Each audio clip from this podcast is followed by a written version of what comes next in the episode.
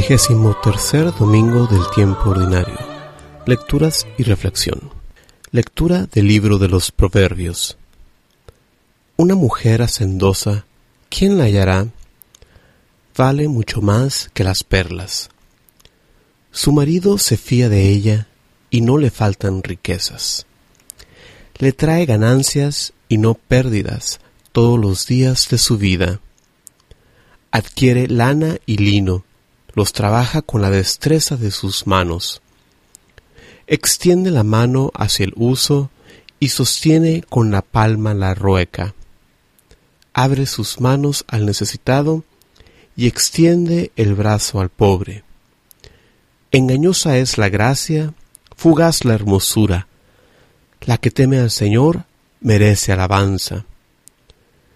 Cántenle por el éxito de su trabajo, que sus obras la alaben en la plaza. Palabra de Dios.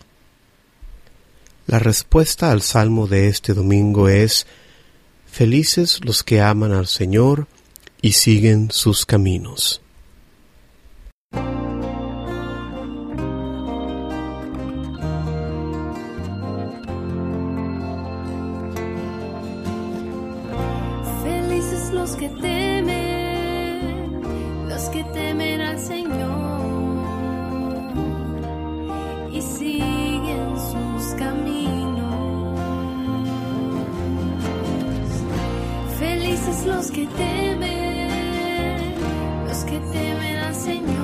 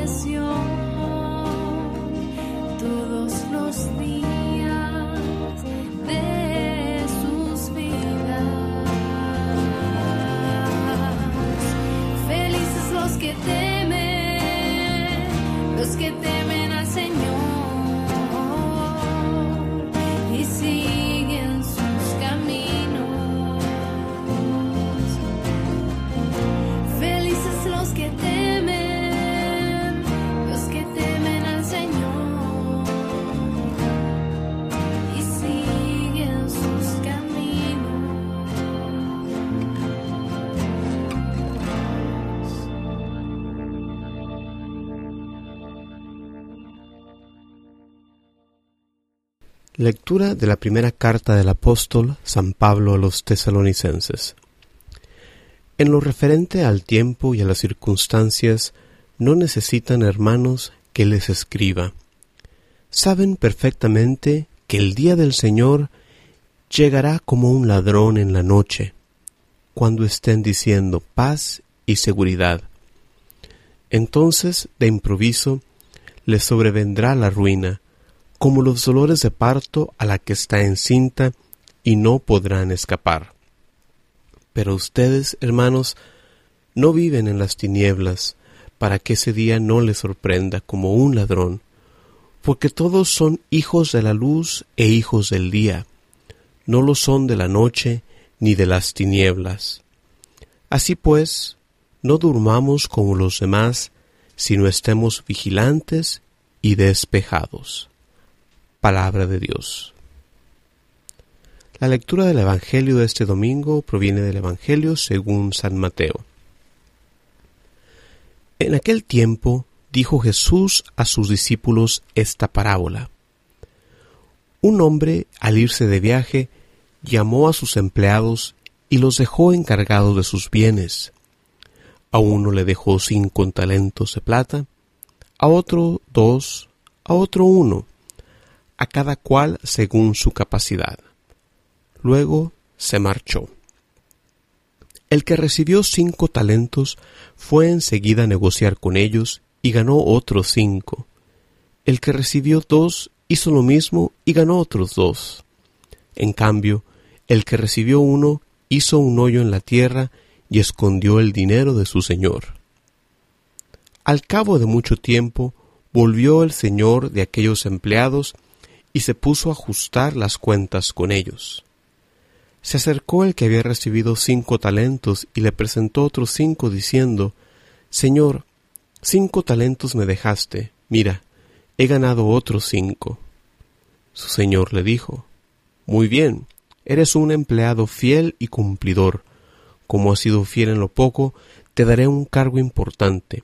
Pasa al banquete de tu señor. Se acercó luego el que había recibido dos talentos y dijo Señor, dos talentos me dejaste, mira, he ganado otros dos.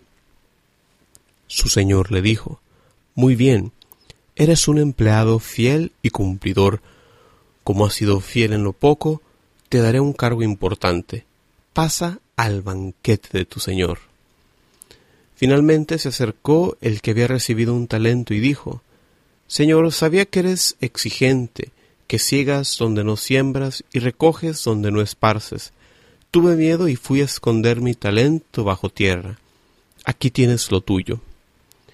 El Señor le respondió Eres un empleado negligente y holgazán, con que sabías que ciego donde no siembro y recojo donde no esparzo, pues debías haber puesto mi dinero en el banco para que, al volver yo pudiera recoger lo mío con los intereses.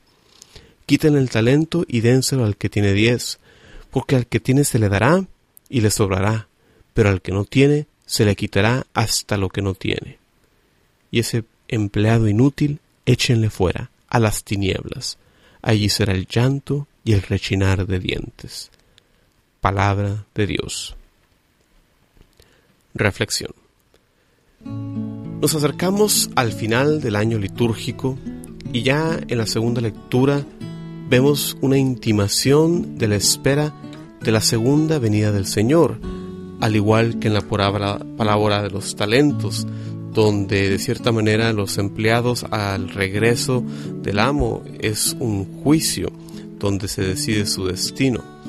La primera lectura de este domingo nos habla de la mujer ideal, la mujer de valor, de entereza.